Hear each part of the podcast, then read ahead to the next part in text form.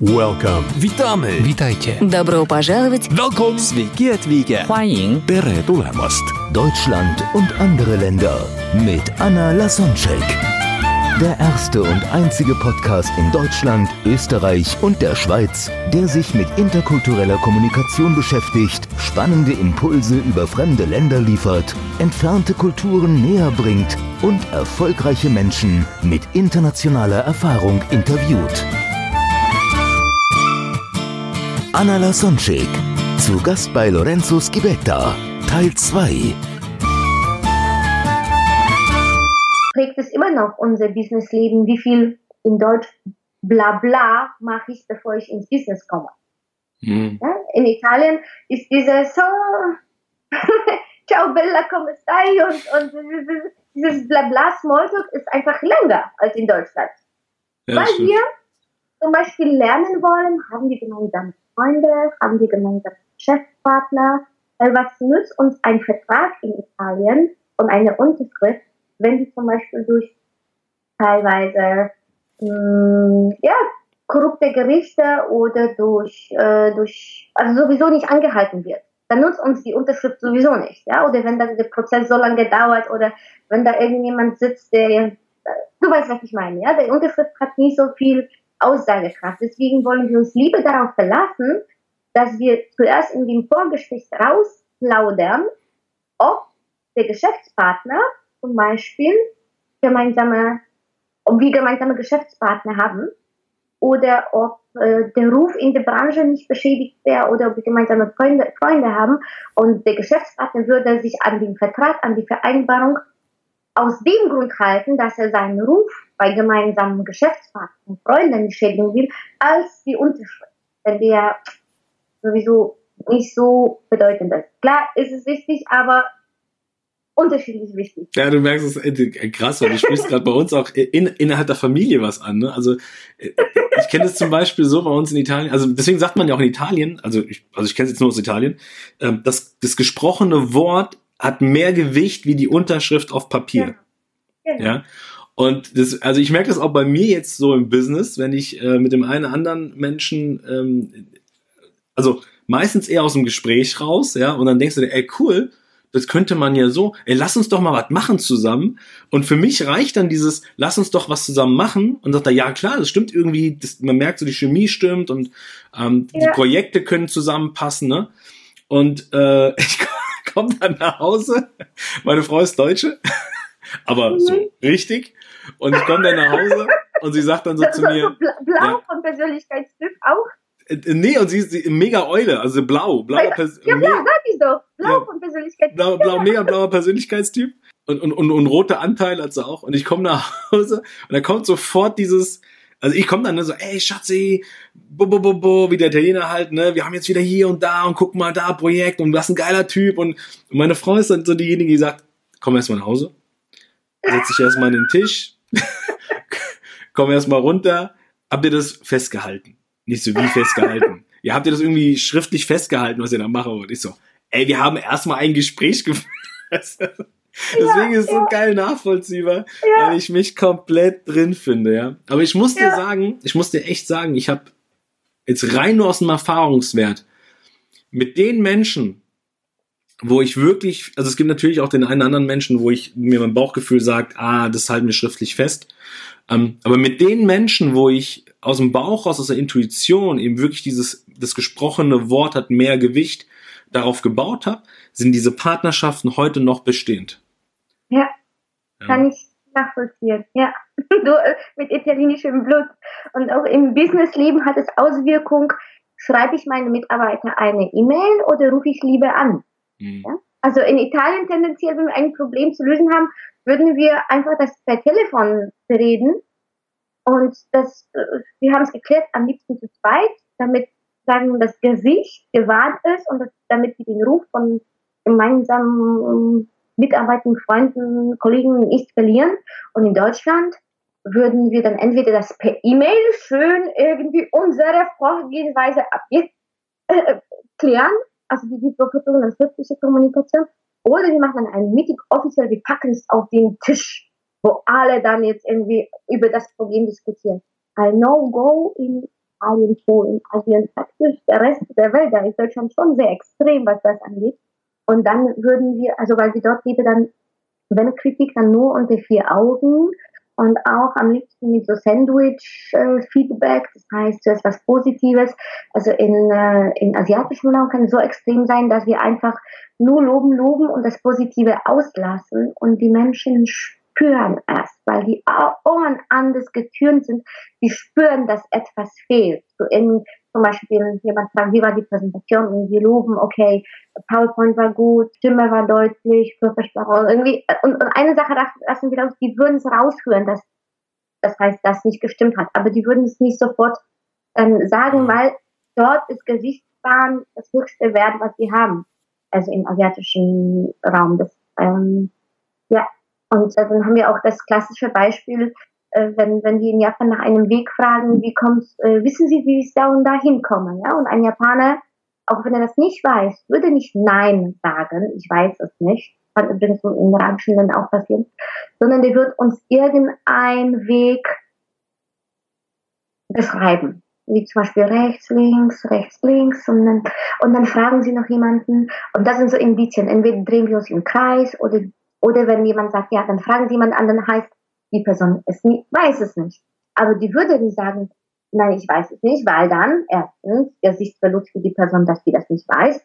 Zweitens könnte es Beleidigung für uns sein, dass die Person vielleicht will sie nicht für uns genügend Zeit nehmen oder schätzt uns nicht genügend Wert. Krass. Und deswegen würde das sozusagen über Umwege das machen, ja. Und auch ein, ein Deutscher geht halt den falschen Weg und ein Japaner weiß sofort, dass der Weg nicht stimmt und gar und geht, fangt nicht mal an, diesen Weg zu gehen, sondern fragt sofort die nächste Person. Und das auch so Indizien, je länger die Pause vor dem Ja, desto wahrscheinlicher ist es, dass das Ja Nein bedeutet. Und weil die dann von der Tendenz einfach Ja sagen, äh, statt jemanden ins Gesicht Nein zu werfen. Und das kennen wir auch im privaten Leben in Deutschland. Wenn wir zum Beispiel, du kommst nach Hause und deine deutsche Frau sagt, Schatzi, hast du Lust ins Kino zu gehen? Und du sagst, mm, ja, dann wahrscheinlich, wahrscheinlich, weil sie auch, je länger die Pause von deinem Jahr war, desto wahrscheinlicher ist das kein Mensch. Dort ist es einfach viel ausgeprägt. Dort, die sprechen dort wie für uns in Bezeugnissprache. Mhm heißt, die lassen einfach das Unangenehme raus, aber in Deutschland ein Personaler weiß auch, dass ein Kompliment war nur sozusagen eine Floskel und nicht, das war nicht wirklich gut, ja, oder wenn eine Sache rausgelassen ist, heißt, war schlecht. Und die sprechen dort so im Alter. Und die haben auch zwölf verschiedene Höflichkeitsformen. Im Englischen sind die sehr direkt, also im amerikanischen Englisch haben die dieses You. In Deutschland haben die du und sie also zwei verschiedene Höflichkeitsformen, je nachdem, wie die Hierarchie ist, ja. Und in Japan haben wir zwölf, je nachdem. Chef, Mitarbeiter, Mann, Frau, alt, jung, Familie, nicht Familie, Freund, wie entfernt. Also dort ist Hierarchie viel ausgeprägt. Ähm, und das, also erst jetzt komme ich auf deine Frage, so was Herausforderungen in der Führung. Und das ist gerade diese unterschiedliche Machtdistanz zwischen dem Mitarbeiter und dem Chef.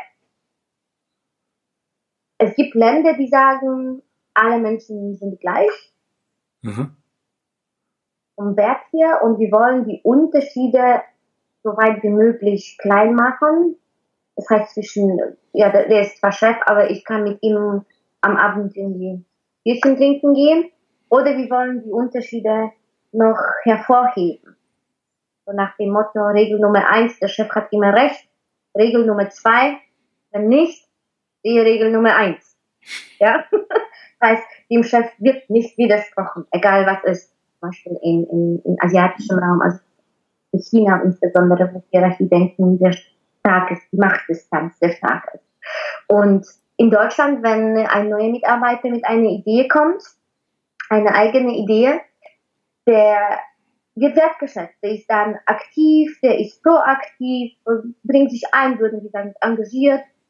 In asiatischen wenn sowas passiert, jemand ein Meeting, ein Mitarbeiter gibt die Hand, eine Unterstufe und will was eigentlich sagen, das ist so nach dem Motto, er hat hier nichts zu sagen, er soll sich nicht so hier hervorheben, er ist nur ein Mitarbeiter, also soll bitte still einfach Regen befolgen und nichts eigenes reinbringen. Ne? Mhm. Diese Frage, in, in, sagt der Chef, was zu tun ist und auch wie zu tun ist? Oder reicht das, wenn der Chef dann das Was sagt und dass dieses Wie finden wir selbst heraus? Also in, in, in, inwieweit lasse ich dann, inwieweit ist ein Mitarbeiter auch ein, ein Freund oder inwieweit ist es ein Untergebener? Also das, das ist die meiste Herausforderung, wenn die, die Führungskräfte auf der internationalen Ebene dann äh, mit denen sie kämpfen. Wow. Ja. Also momentan ist ja im Munde das Thema Generation Y, Generation Z, mhm. Wertewandel, Selbstbestimmung, Selbstverwirklichung innerhalb der Unternehmen. Geld ist wichtig, aber es ist nicht mehr so die Prio Nummer eins. Karriereleiter ist nicht mehr so die Prio Nummer eins. Ich, ich habe gerade momentan so diesen, so, so, ich, ich frage mich gerade so, Alter, wie, wie kriegen denn dann genau diese Nation, Nationen, die eben sehr krass in diesem Hierarchiedenken sind, wie werden die das in Zukunft hinbekommen? Merkt man auch dieses, diesen, diesen Generations, äh, diesen äh, Wertewandel? Äh, ich sage jetzt mal, bauen wir uns diesen, diesen Geist nur hier in Europa auf? Ist es wirklich so? Und gilt es international?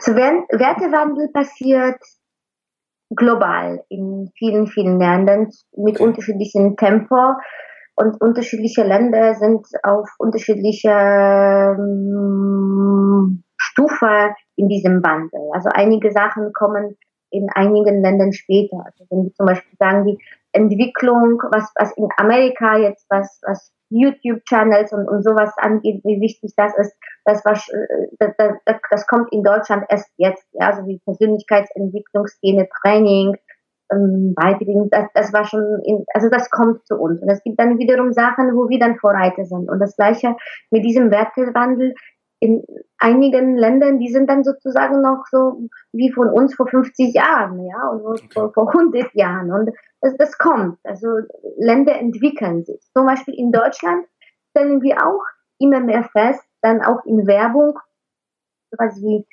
also im, im Verkauf, im Marketingbetrieb, Beziehungen und auch die weiche Werte wichtig sind, ja, dass wir, dass in Werbung nicht nur Daten, Fakten, Zahlen äh, verkaufen, sondern auch Gefühle, Emotionen und dass es wichtig ist, dann persönliche Beziehungen zu den Einkäufern im Unternehmen einzu und so weiter. Das ist in Deutschland, das ist in vielen anderen Ländern einfach schon sowas von normal und ich habe, als ich in Passau studiert hatte, so als Beispiel, habe ich äh, im letzten Semester ein Plakat gesehen, ein Seminar, wie nütze ich Kontakte von meinem Praktika für meine erste Jobbewerbung, für meine erste Bewerbung.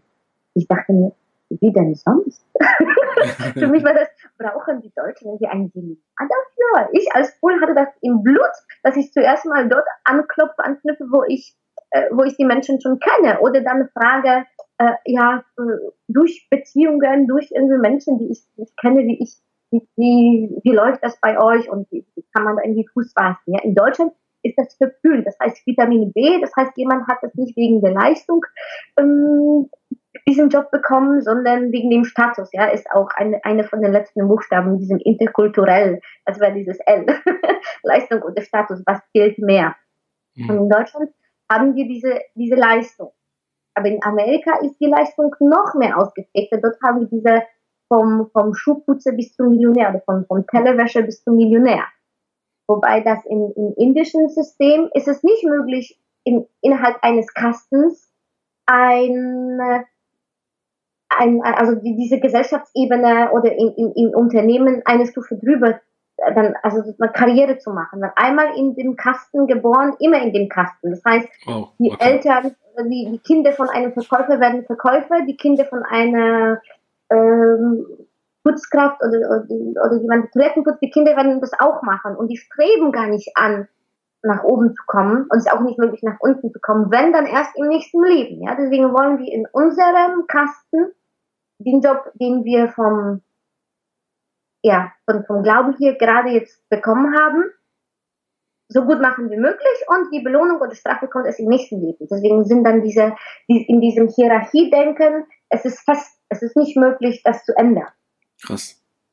und, und Wertewandel passiert, aber unterschiedliche Länder sind auf der unterschiedlichen Stufe. Deswegen, so apropos diese Anzeige nach Deutschland, langsam kommt es in Deutschland auch irgendwie heraus, naja, äh, es gibt Menschen, die irgendwie über Beziehung oder irgendwie Networking irgendwie eine Stelle bekommen haben.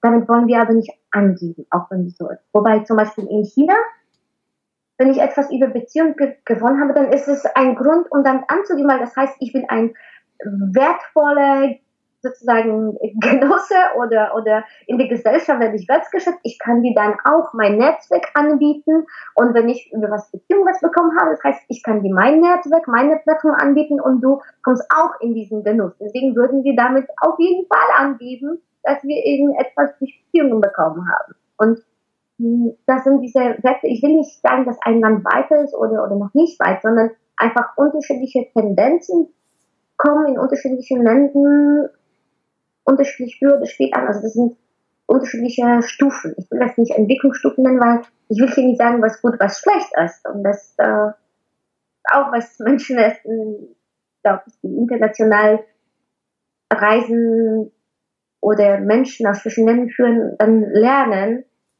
es gibt sowas nicht wie richtig und falsch, es ist einfach anders. Und ich will das nicht bewerten, was gut, was schlecht ist. Das ist einfach, wir sind nee, so aufgewachsen, wir sind auch so aufgewachsen. Ja, aber ich, ich glaube, das ist mega, mega wichtig zu wissen, wie eben auch, also gerade als, als, als, als Führung, ne, also es ist, glaube ich, äh, mega interessant zu wissen, wie ticken denn die Jungs und Mädels innerhalb meines Teams.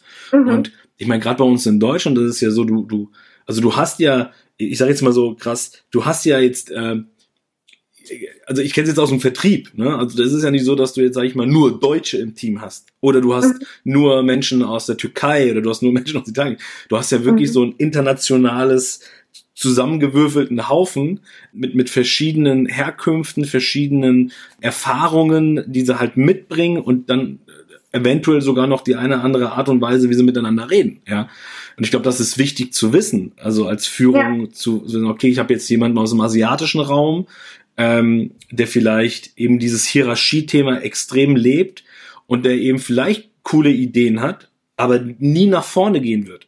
Ja, jetzt ja. hast du aber auf der anderen Seite einen Italiener, der äh, eher erbost ist, ja, und eher eher sich, äh, wie soll ich sagen, ähm, angegriffen fühlt, wenn er nicht zu Wort kommt. ja, so Sachen ja. zum Beispiel. Ach, ähm, äh, ist ein super Thema, was du ansprichst. Diese Pause, wie lasse ich jemanden ausreden? Müsste ich jetzt so zeichnen, aber ich ich mache das jetzt mit Worten.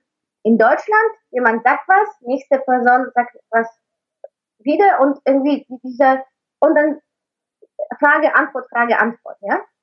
In den japanischen Raum, dann ist jemand sagt was, dann gibt es Pause und erst dann ist die Person. Das heißt, die Pausen zwischen den Redebeiträgen sind viel länger. Das gleiche in Schweden dass die warten dann wirklich, ob jemand wirklich zu Ende ausgeredet hat, damit er sie nicht das Gefühl hat, dass wir ihm in Wort fallen aus Höflichkeit. In Italien, ja, ist jemand spricht und hier gleichzeitig fängt jemand an. Das ist ein Zeichen von Interesse, wenn das gleichzeitig passiert. Wenn wir das nicht so, äh, das ist einfach als Zeichen, wir mögen jemanden, wie es ist ein lebendiger Austausch und, und energievoll, also wir sind interessiert. Das, das ist das. Wenn wir das in Japan machen, da, da sind, das ist so ein Fauxpas, weil das ist sowas von unhöflich, das ist dieser, weil dort ist dieser, dieser gesichtbaren Respekt sehr, sehr, sehr wichtig. Und im Unternehmen, das auch von, von, von wie, wie, wie mache ich das, wenn ich unterschiedliche Mitarbeiter aus verschiedenen Teams habe. Allein das Thema, wie gebe ich Belohnung und Boni und, und Leistung zum Beispiel, also am Ende des Jahres irgendwie eine Belohnung für ein gutes Ergebnis. In Amerika, in Deutschland würden wir uns freuen, wenn also die Person, die etwas gut gemacht hat, wenn die dann einzeln belohnt wird. Die, die hat eigene Leistung, wieder dieses Individualismus, also soll sie belohnt werden mit zum Beispiel ja, Gehalt oder auf einem Jahresmeeting einfach irgendwie klatschen und, und, und also irgendetwas als Eigenleistung soll es anerkannt werden. Die, die sind individualistisch, die wollen, die mögen das. In Japan würden wir jemanden wirklich damit wirklich was Böses antun, weil in dem Moment, wenn wir jemanden so herausgeben und eine Person Bonn geben, dann fühlt sich die Person, als ob sie nicht mehr zu der Gruppe gehören würde. Wow, okay. Als ob wir die Person so rausreißen. Die hat jetzt plötzlich ist die, gehört nicht mehr dazu. Deswegen würden wir dort ein Team belohnen und ein, für ein Team klatschen. Und klar, jeder weiß, wem das Klatschen gehört. Aber die Person will nicht sozusagen auffallen, weil dort wollen Menschen gleich sein. Dieses wieder, Krass. Welcome. Witamy! Witajcie! Добро пожаловать! Welcome! Sveiki atvykę. 欢迎 Tere tulemast. Deutschland und andere Länder mit Anna Lasonczek. Der erste und einzige Podcast in Deutschland, Österreich und der Schweiz, der sich mit interkultureller Kommunikation beschäftigt, spannende Impulse über fremde Länder liefert, entfernte Kulturen näher bringt und erfolgreiche Menschen mit internationaler Erfahrung interviewt.